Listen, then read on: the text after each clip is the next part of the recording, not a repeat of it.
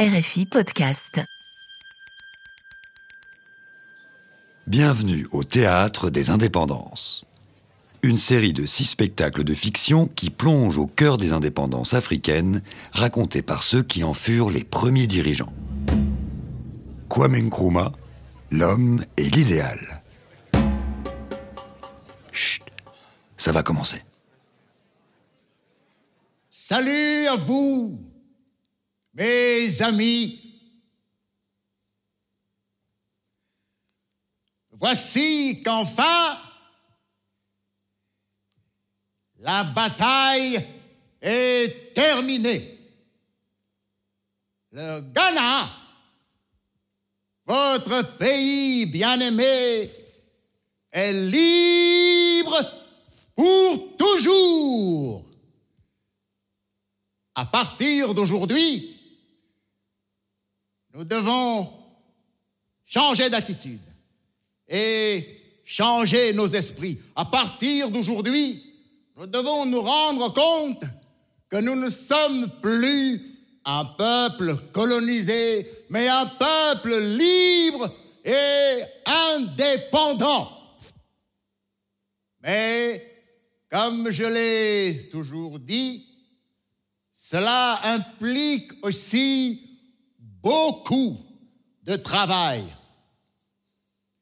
Cette nouvelle Afrique est prête à livrer ses batailles et à montrer au monde que l'homme noir est prêt à gérer ses propres affaires. Nous avons gagné cette bataille et nous nous engageons beaucoup plus loin. Notre indépendance n'a de sens que si elle est liée à la libération de toute l'Afrique. Ah, le Ghana est libre pour toujours. Vous voir ici, peu importe à quel point mes yeux vont loin, je vois que vous êtes ici.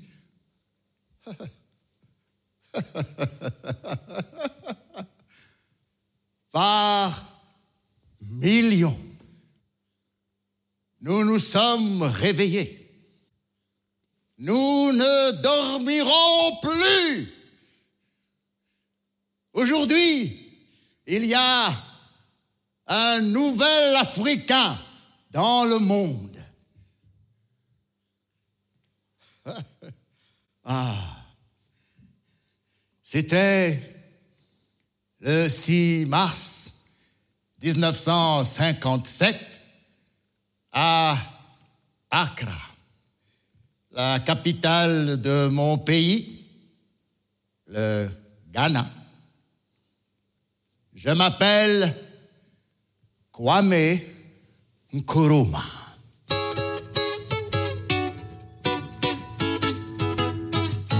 This day will never be forgotten. The 6th of March 1957, when the Gold Coast successfully get the independence officially. Ghana, Ghana is the name Ghana. We wish to proclaim we'll be jolly, merry, and gay. 6th of March, Independence Day. Dr. Nkrumah went out his way to make the Gold Coast what it is today. Yes. He endeavored continuously to bring us freedom and liberty. Ghana, Ghana is the name Ghana. We wish to proclaim we'll be jolly, merry, and gay. 6th of March, Independence Day. The doctor went to agitator and then he became a popular leader. He continued to go further and now he is Ghana's prime minister. Ghana, Ghana is the name Ghana. We wish to proclaim we'll be jolly, merry, and gay. Six of March, Independence Day. The national flag is a lovely scene of beautiful colors, red, gold, and green. And a black star in the center, representing the freedom of Africa. Ghana, Ghana is the name, Ghana. We wish to proclaim, we'll be jolly, merry, and gay. 6th of March, Independence Day. Ghana, Ghana is the name, Ghana. We wish to proclaim, we'll be jolly, merry, and gay. 6th of March, Independence Day.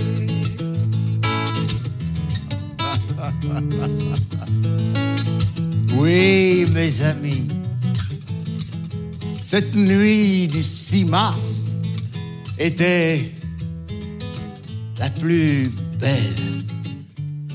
Quand j'ai fini ce discours sur le vieux terrain de polo, où je ne distinguais que des sourires comme autant d'étoiles illuminant la nuit noire, la fanfare, pour la première fois, a entonné notre hymne national. Je revis cet instant. Le drapeau de la Grande-Bretagne descend pour laisser place à notre drapeau, celui du Ghana. Notre drapeau monte, monte, monte dans le ciel. Notre drapeau rouge, vert, or, frappé d'une étoile noire en son centre. Cette étoile noire, elle dit ceci. Nous sommes la première colonie d'Afrique subsaharienne à arracher notre indépendance et comme celle du berger. Cette étoile montre à toute l'Afrique la direction à suivre. Et pas seulement à l'Afrique. Elle montre le chemin à tous les peuples noirs du monde qui, à cette époque, la fin des années 50, vivent tous la cruelle expérience de la domination. Partout dans le monde, partout où vivent des Noirs, notre indépendance redonne l'espoir. D'ailleurs, cette chanson n'a pas été composée par un Ghanéen, non. Elle a été composée par un Caribéen, Lord Kitchener de Trinidad. À l'époque, il vivait à Londres et c'est sa chanson qui répandit la bonne nouvelle de notre liberté. Enfin retrouvée. Oui, ce 6 mars mettait un terme à 100 ans d'exploitation et de pillage de nos richesses. 100 ans, un siècle de domination et d'humiliation de notre peuple et de notre terre. Notre pays, les Européens l'appelaient Gold Coast, la côte de l'or. Ça en dit long sur les intentions qui les ont poussés à venir chez nous. À côté de nous, il y a la côte d'Ivoire et plus loin, la côte des esclaves. C'est ainsi que l'Afrique a été mise en coupe réglée pour piller ses richesses, sa terre, son sous-sol et ses hommes. Fils, main bas, c'est ce qu'on appelle l'impérialisme. C'est le stade ultime du capitalisme quand la soif des richesses vous pousse toujours plus loin jusqu'à en oublier l'humain, devenu lui aussi une vulgaire, une simple marchandise. Il va sans dire que ce nom de Gold Coast, nous l'avons répudié. J'ai choisi d'appeler ce pays Ghana. Du nom d'un des plus anciens glorieux empires qui, mille ans auparavant, régnait sur une partie de l'Afrique de l'Ouest. Ghana. C'était un nom qui ouvrait les bras. Il abolissait les frontières qu'avaient tracées dans notre Afrique les Anglais, les Français, les Portugais, les Espagnols, les Belges.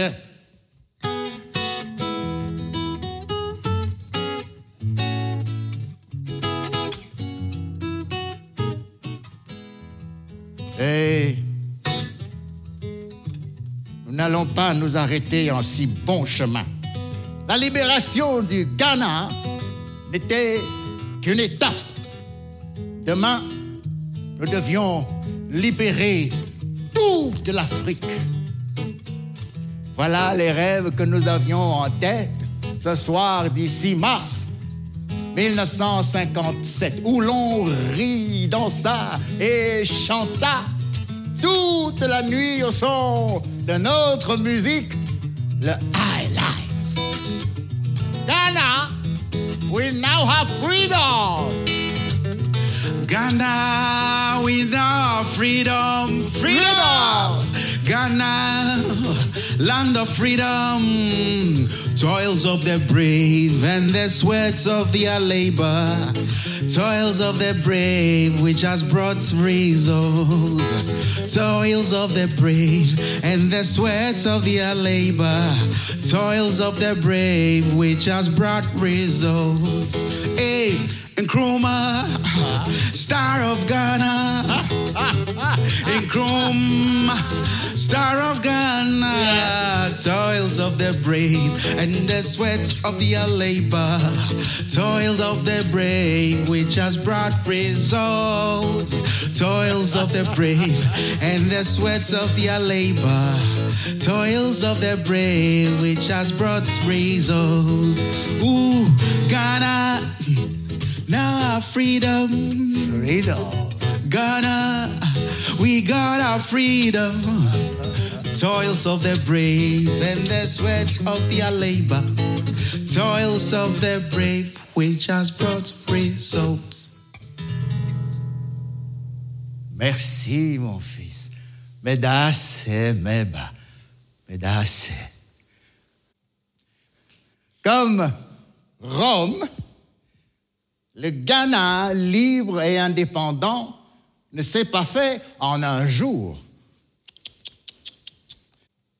Et cet idéal d'une Afrique unie et libre, il est entré dans mon esprit au fil de mon histoire, celle de Francis Kwame Nkrumah, né un samedi d'octobre 1909 dans le village de Nkroful, à deux pas de la frontière ivoirienne. J'ai été éduqué dans des écoles que tenaient les missionnaires, comme euh, beaucoup qui, comme moi, venaient d'une famille de chefs. J'en suis sorti avec un diplôme d'enseignant. Bien sûr, je m'intéressais déjà à la politique, mais je n'avais pas encore mis la bouche dedans, comme disent nos voisins ivoiriens. C'est surtout Namdi Azikiwe, un journaliste nigérian installé chez nous, qui m'a poussé dans cette voie. C'est lui qui m'a encouragé à aller poursuivre les études aux États-Unis. J'ai donc écrit pour m'inscrire à l'université de Lincoln, une des universités noires américaines les plus connues, les plus prestigieuses. Mais encore, fallait-il trouver l'argent pour traverser l'Atlantique. Par chance, un de mes parents commerçants à Lagos m'a donné l'argent. 150 livres. C'était énorme. Mais il fallait bien ça, parce que pour me rendre aux États-Unis, il fallait d'abord que je passe par Londres pour obtenir un visa. Nous sommes en 1935, à la veille de mon départ. C'est là que j'annonce la nouvelle à ma mère. À cette époque, quand on partait en voyage, personne ne savait quand on allait revenir, ni même si on allait revenir du tout. Et chez nous, pour se lancer dans une pareille aventure, on ne peut pas le faire sans aller demander la bénédiction des parents. Ma mère était contrariée, mais elle a accepté. Le lendemain, j'embarquais donc pour Londres. C'est à Londres que j'ai appris l'invasion de l'Éthiopie par les troupes de Mussolini. Ah. Voici ce que j'écrivais dans mon journal à ce sujet. Je ne pouvais pas m'empêcher de dévisager chaque passant au trait impassible, me demandant si ces gens pouvaient seulement s'imaginer l'horreur du colonialisme, tandis qu'au fond de moi, j'espérais que le jour viendrait où je pourrais contribuer à, faire disparaître ce régime. J'étais prêt à passer par les enfers si besoin était, mais pour l'heure, j'avais rendez-vous avec les États-Unis.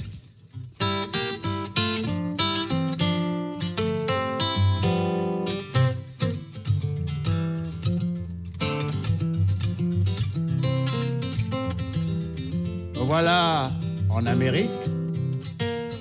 Je ne connaissais personne à New York. À part ce correspondant de Sierra Leone qui habitait Harlem. Harlem. Ah, je m'y suis senti chez moi, comme à Accra. À l'université de Lincoln, le doyen accepta de m'inscrire, bien que je n'eus pas les frais suffisants. Mais rapidement, j'eus une bourse. Grâce à mes bons résultats, évidemment. Ce n'était pas suffisant. Il a fallu donc faire toutes sortes de boulots. Bibliothécaire, ah ça, j'adorais. Écrire pour un dollar, des rapports pour les autres étudiants. Mais le plus dur, c'était pendant les vacances. Nous n'avions pas le droit de rester sur le campus. Il fallait trouver un hébergement et donc de l'argent. Ah, plus d'une fois, j'ai dormi sur des bancs, mais jamais pour longtemps parce qu'il y avait toujours un gardien qui nous repérait et qui venait nous déloger. Alors, à New York, ce que je faisais, c'est que j'achetais un ticket de métro, j'entrais dans un wagon, je dormais, et puis arrivé au terminus, je changeais de wagon pour ne pas me faire repérer. J'ai travaillé dans une savonnerie comme matelot sur des navires. Bref, c'était des moments pénibles, mais instructifs. À cette époque-là, je lis, je lis, je lis beaucoup Marx, Lénine, je découvre les œuvres de Dubois, un pionnier du panafricanisme, cette idée que je vais faire mienne plus tard. Son point de départ, c'est qu'il existe une communauté de destin entre tous les Noirs du monde. Les Noirs d'Amérique sont dominés, ils plient les Chines sous le poids de la ségrégation. Ceux du Brésil et des Caraïbes aussi. Tout comme nous, dans notre Afrique colonisée. Je tombe aussi sur les écrits de Marcus Garvey. Vous connaissez Marcus Garvey? Non? Mais qu'est-ce qu'on vous apprend à l'école aujourd'hui? Son nom a tellement pourtant été chanté dans pas mal de chansons de reggae. Fils, est-ce que tu en connaîtrais une?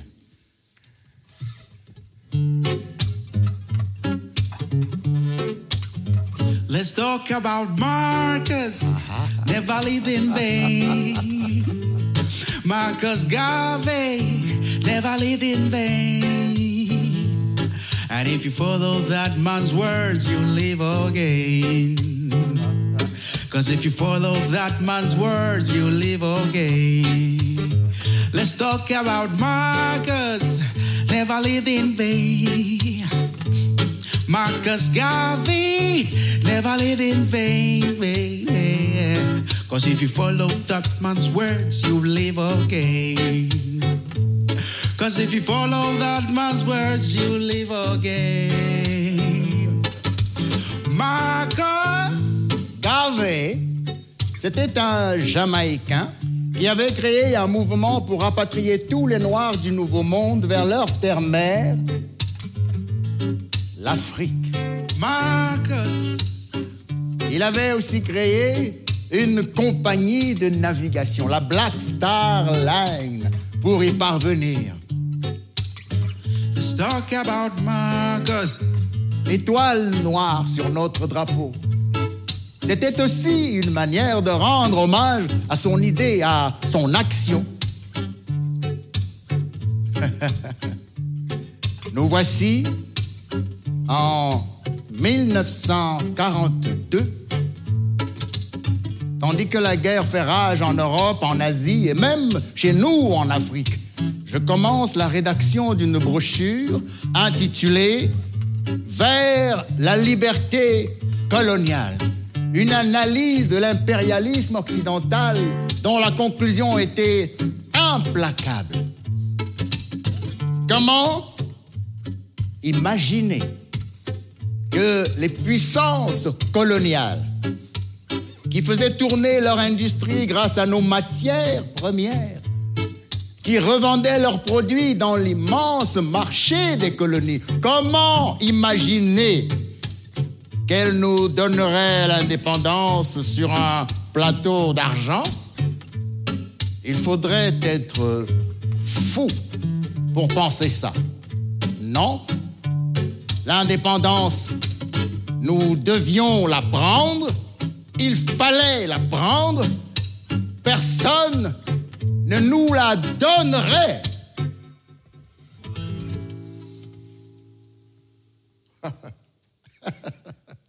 Aux États-Unis, j'ai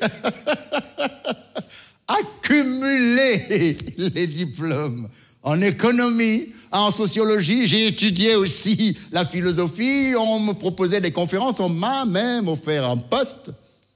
Mais j'ai préféré repartir à Londres pour y faire d'autres études. Mais surtout, parce que là-bas se profilait le cinquième congrès panafricain et je comptais bien y participer. En 1945, après dix ans de vie en Amérique, je repris donc le bateau.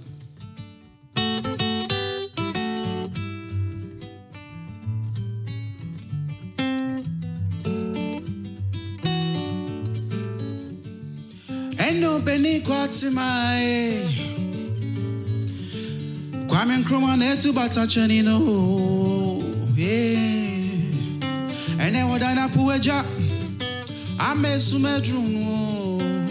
Bakwa kunu odansi fo hini. Ebro trabra bobini anum. Ebro trabra boy. Ebro trabra boya. Ebro trabra boya. Minye dania. Ooh, Ebro trabra bominianum, Ebro trabra boy, Ebro trabra boya, Ebro trabra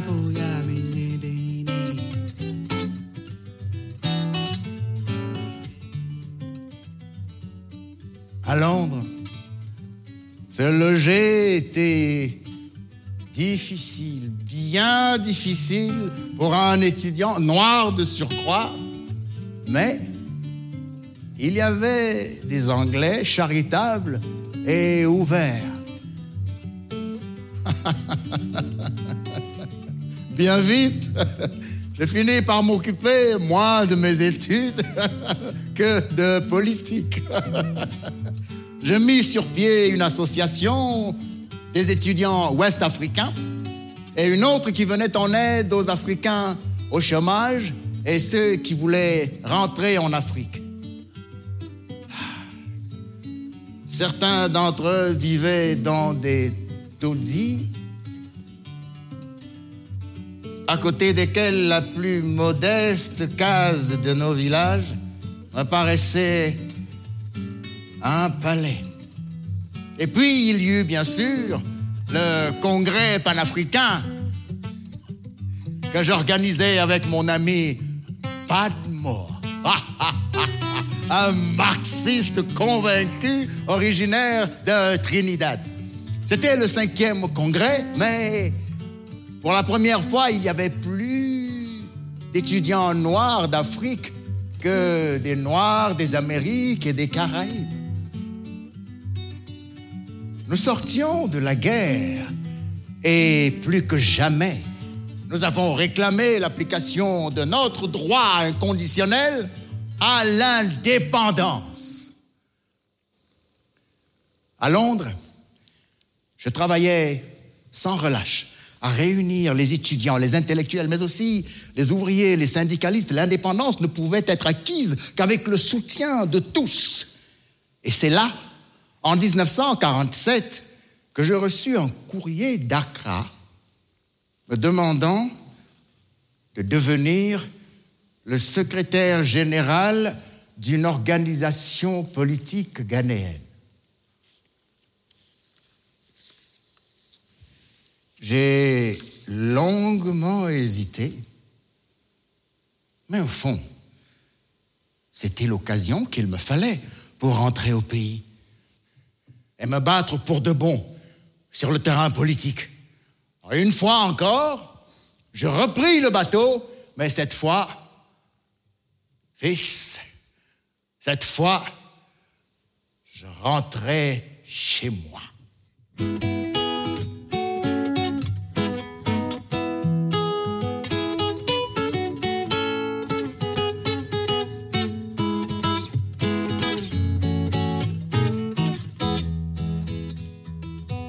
Bonheur de retrouver sa terre. Quel bonheur de retrouver ma mère qui a bien failli ne pas me reconnaître. Quel bonheur aussi de retrouver notre musique. C'était le temps où Iti Mansa et ses tempos menaient la danse. All for you, it's all for you. Ah. All for you, it's all for you. I dey wait to you, mama. I dey wait to you, papa. I dey wait to you, mama. Oh, all for you. All for you, it's all for you. All for you, it's all for you. I dey wait to you, mama. I dey wait to you, papa. I dey wait to you, mama. Oh, all for you, all for you. Oh, it's all for you. All for you. Oh, it's all for you. Ah, Merci, mon fils. Merci. À peine arrivé, je me mets aussitôt au travail.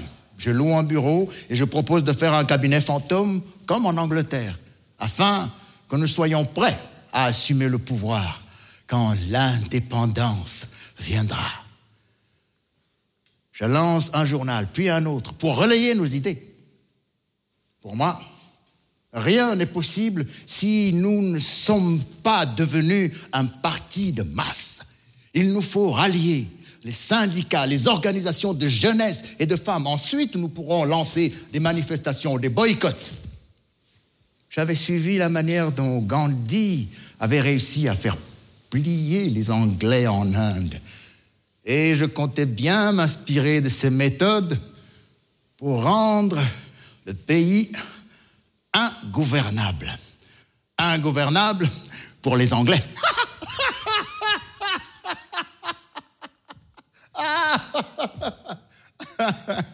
en 1948, alors que nous menaçons de boycotter les commerçants qui spéculent sur les produits de base, les anciens combattants euh, font une marche pour protester contre les indemnités ridicules qu'on leur a versées à la fin de la guerre. Ils veulent se diriger vers le palais, la résidence du gouverneur. Et là, la police se met à tirer. Il y a des morts. La nouvelle se répand partout en ville. Et en très peu de temps, les gens se mettent à, piller et à brûler les boutiques des commerçants syriens et libanais. À nouveau, la police intervient. Et à nouveau, il y a des morts. Persuadé que c'est moi qui ai fomenté les troubles, les Anglais me jettent en prison avec les chefs de notre organisation. Ce ne sera pas la dernière fois. Nous avons été rapidement libérés, mais peu à peu, entre moi et les autres responsables du mouvement, les divergences de vues ont été de plus en plus criantes, si bien que quand le torchon se mit véritablement à brûler, je décidai de les quitter pour fonder mon propre parti.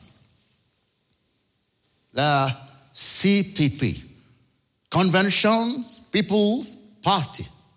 Et j'ai décidé de réaliser le programme que je m'étais donné, réunir les masses populaires, ouvriers, femmes, enseignants, jeunes, anciens combattants, agriculteurs, sous la bannière de mon parti, avec un seul mot d'ordre, l'indépendance maintenant.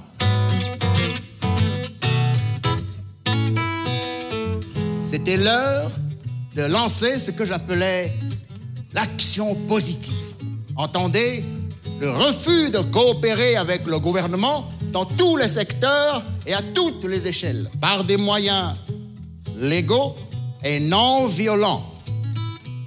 Nous étions en 1950 et la tension montait.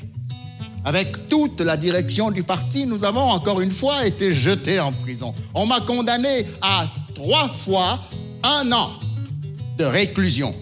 Surtout pour des articles parus dans les journaux que j'avais lancés et que les autorités jugeaient trop séditieux.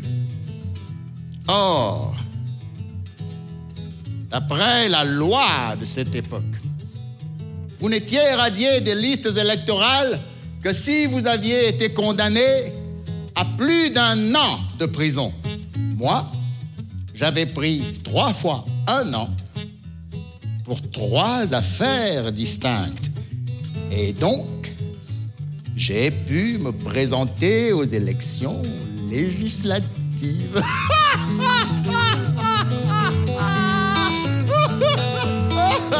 Les Anglais ne s'attendaient pas à ce coup-là. Mais le plus beau est à venir. Dans la circonscription d'Accra, je gagnais haut la main et mon parti aussi dans tout le reste du pays. Un véritable raz de marée prêt à engloutir la Grande-Bretagne.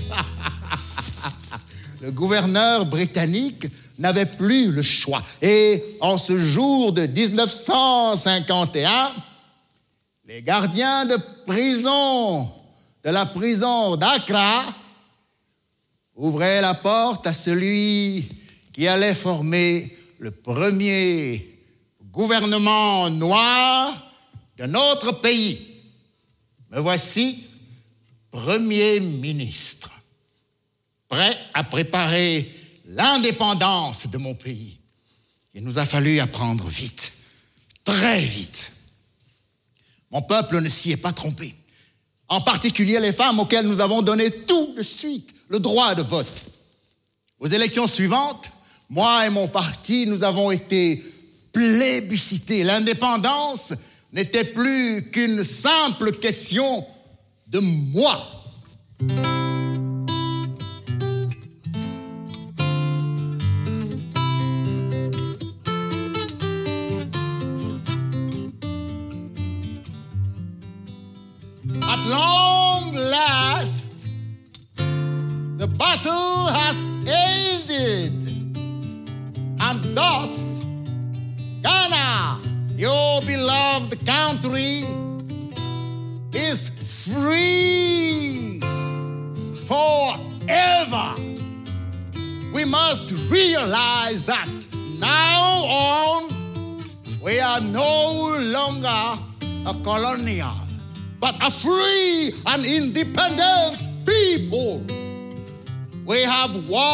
Battle and again rededicate ourselves.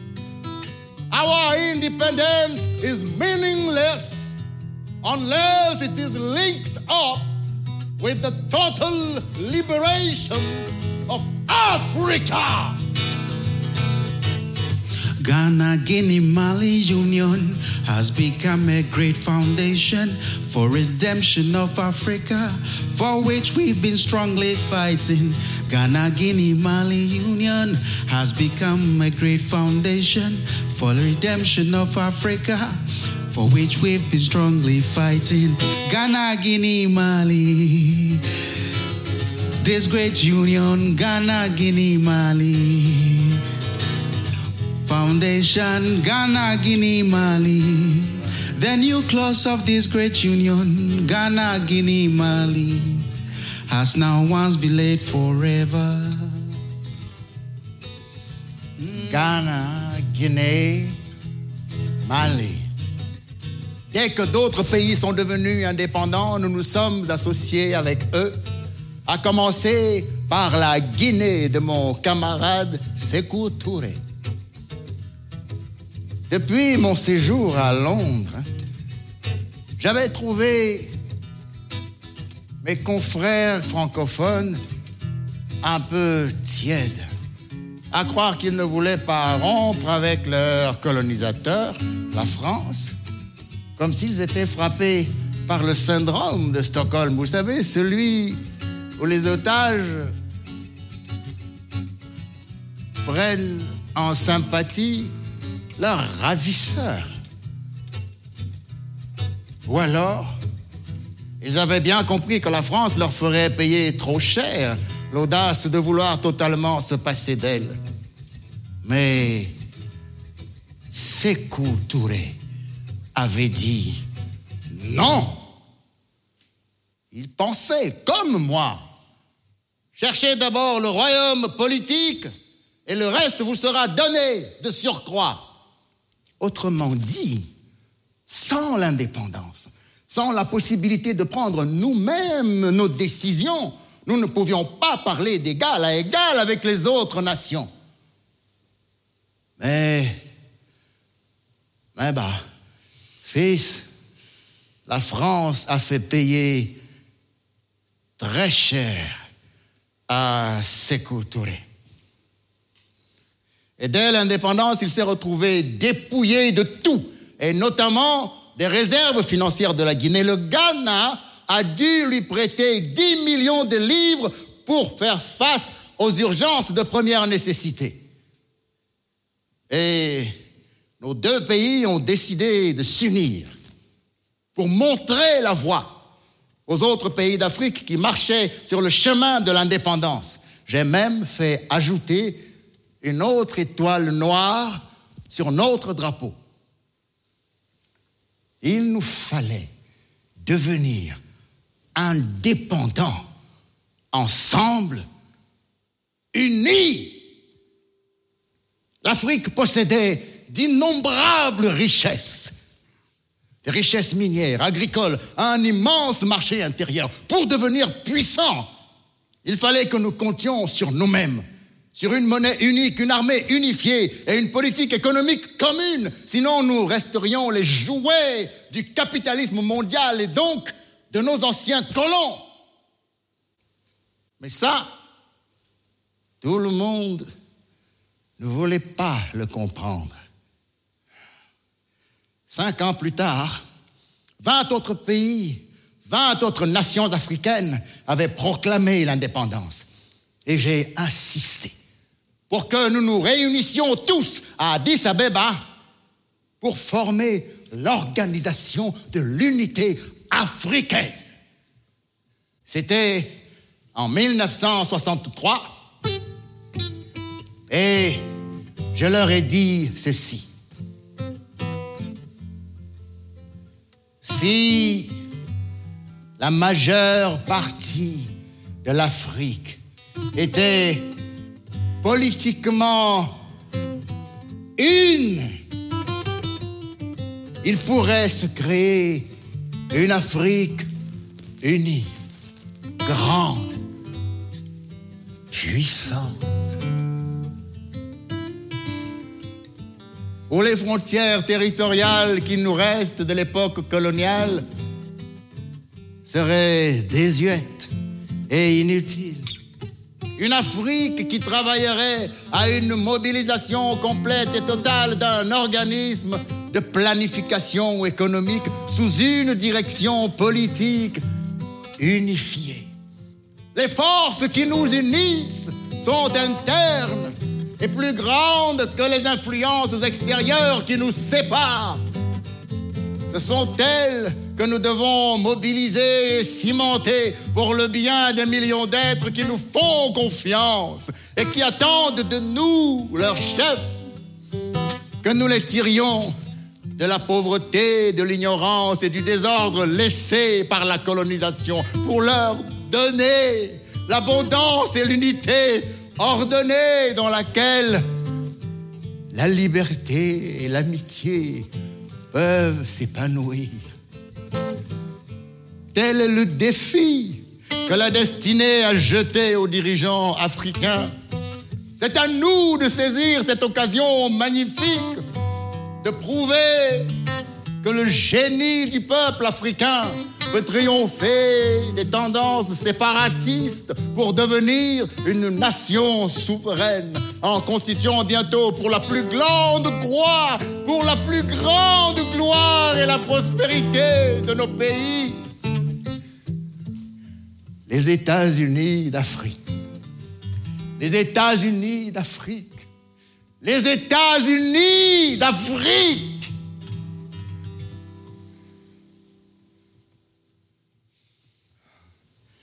Mon fils,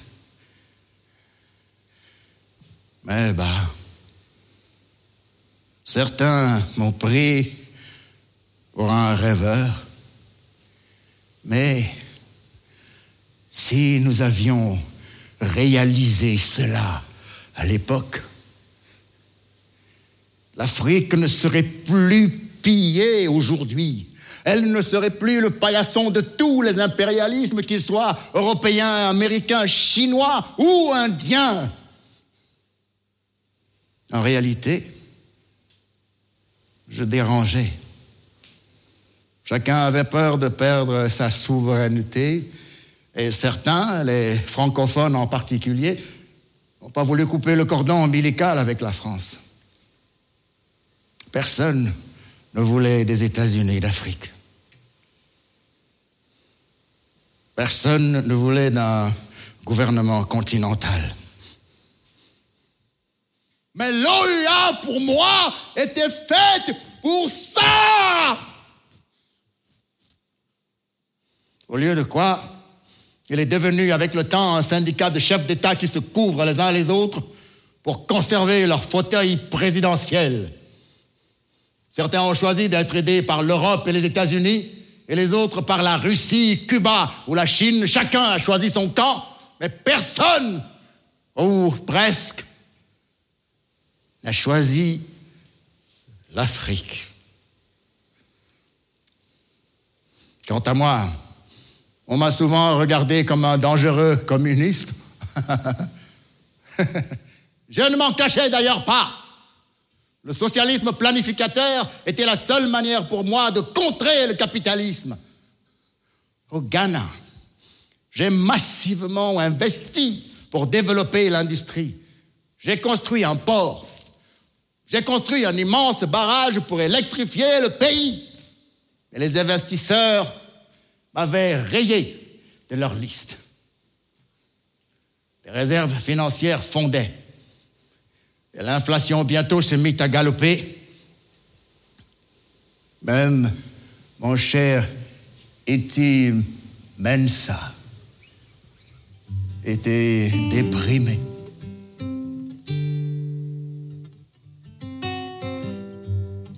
Mr. Minister of Labor, you better see and cut all the prices down.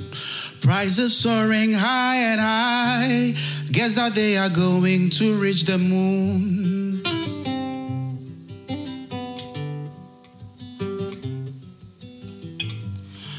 Mr. Minister of Labor, you better see and cut all the prices down.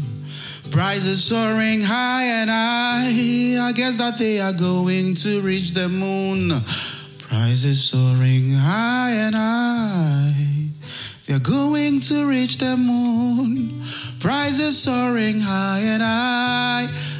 Oh, I'm calling flesh in Calypso.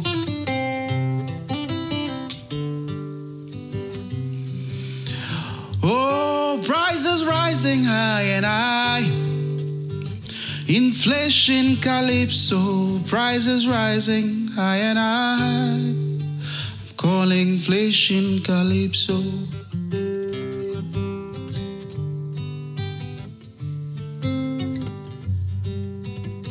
Oui. L'inflation galopait. Mais j'avais surtout le sentiment de me battre contre tout le monde. À l'extérieur, contre les impérialistes. À côté de nous, les pays voisins comme la Côte d'Ivoire qui faisait cavalier seul et pire, qui tentaient de nous déstabiliser, mais aussi à l'intérieur. Les syndicats, les planteurs de cacao et les chefs coutumiers, les opposants à la solde de la CIA. Plusieurs fois, on a essayé d'attenter à mes jours.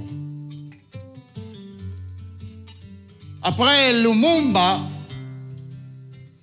il voulait la peau d'un Kuruma. Alors oui, je ne pouvais pas avoir autant d'adversaires, surtout dans ma maison. J'ai fait suspendre les autres partis politiques.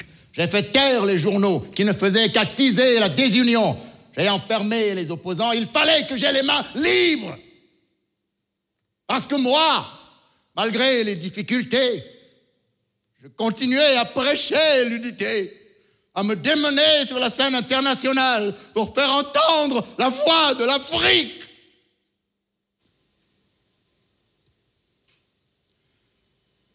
On m'avait prévenu.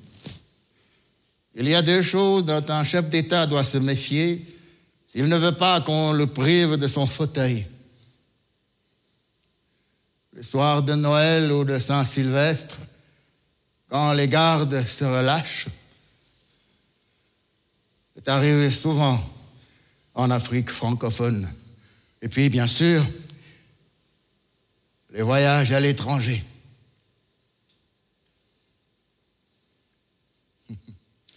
Moi, j'étais en visite officielle en République populaire de Chine quand j'ai appris que des militaires ghanéens, à la solde de l'impérialisme, s'étaient emparés du pouvoir. Impossible de rentrer chez moi. Sékou Touré a proposé de m'accueillir chez lui et il m'a offert la vice-présidence de son pays. Un titre purement symbolique. Mais il m'a laissé parler à la radio pour m'adresser aux Ghanéens qui, j'en suis sûr, voulaient mon retour.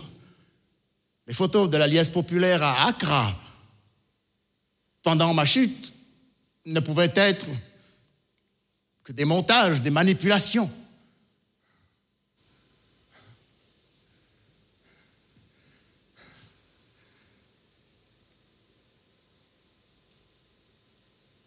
Mais, mais bah,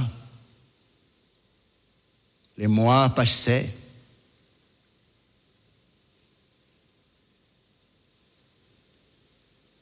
J'avais l'impression de devenir encombrant, même pour Sékou Touré. Je me suis muré dans le silence.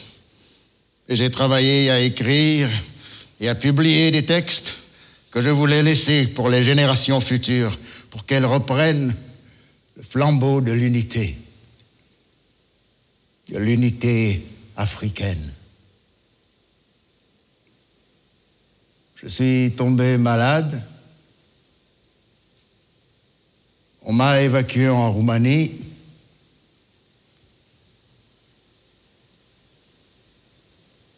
Je suis mort là-bas, à Bucarest. Seul. Chez moi, les coups d'État se succédaient et les politiciens ne se battaient plus que pour une chose, accéder à mon fauteuil.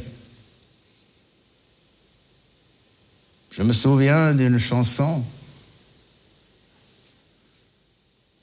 chanson qui les comparait aux animaux de nos fables, rivalisant pour être les premiers à aller boire à la rivière. Mais bah, tu la connais certainement. Joue la leur pour qu'ils entendent. Moi, je m'en vais attendre que l'Afrique comprenne.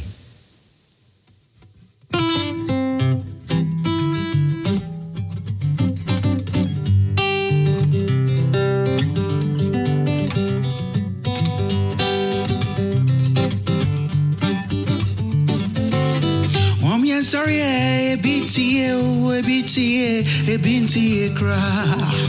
EBTO, EBTA, BNTA Kra, German. EBTO, EBTO, BNTA Kra. EBTO, EBNSUNTA Kra. We are Simba away. Yenina Nenyat na e papa. Akoyo si boni o chie janka dieno. Oh, EBTO, EBTO ebi nso tie kra mọmi ansari a ebi tie ebi tie ebi tie kra oh, german ebi tie o ebi tie ebi tie kra secretary ebi tie o oh, ebi nso tie kra.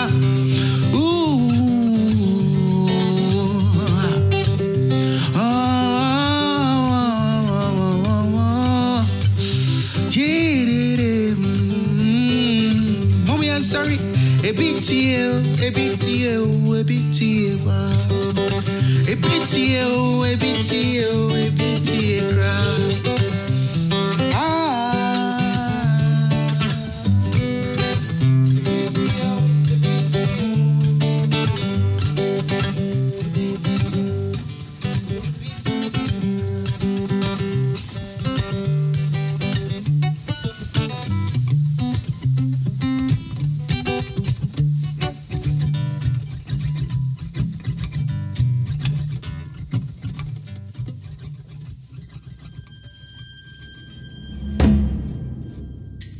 C'était Nkrumah, l'homme et l'idéal.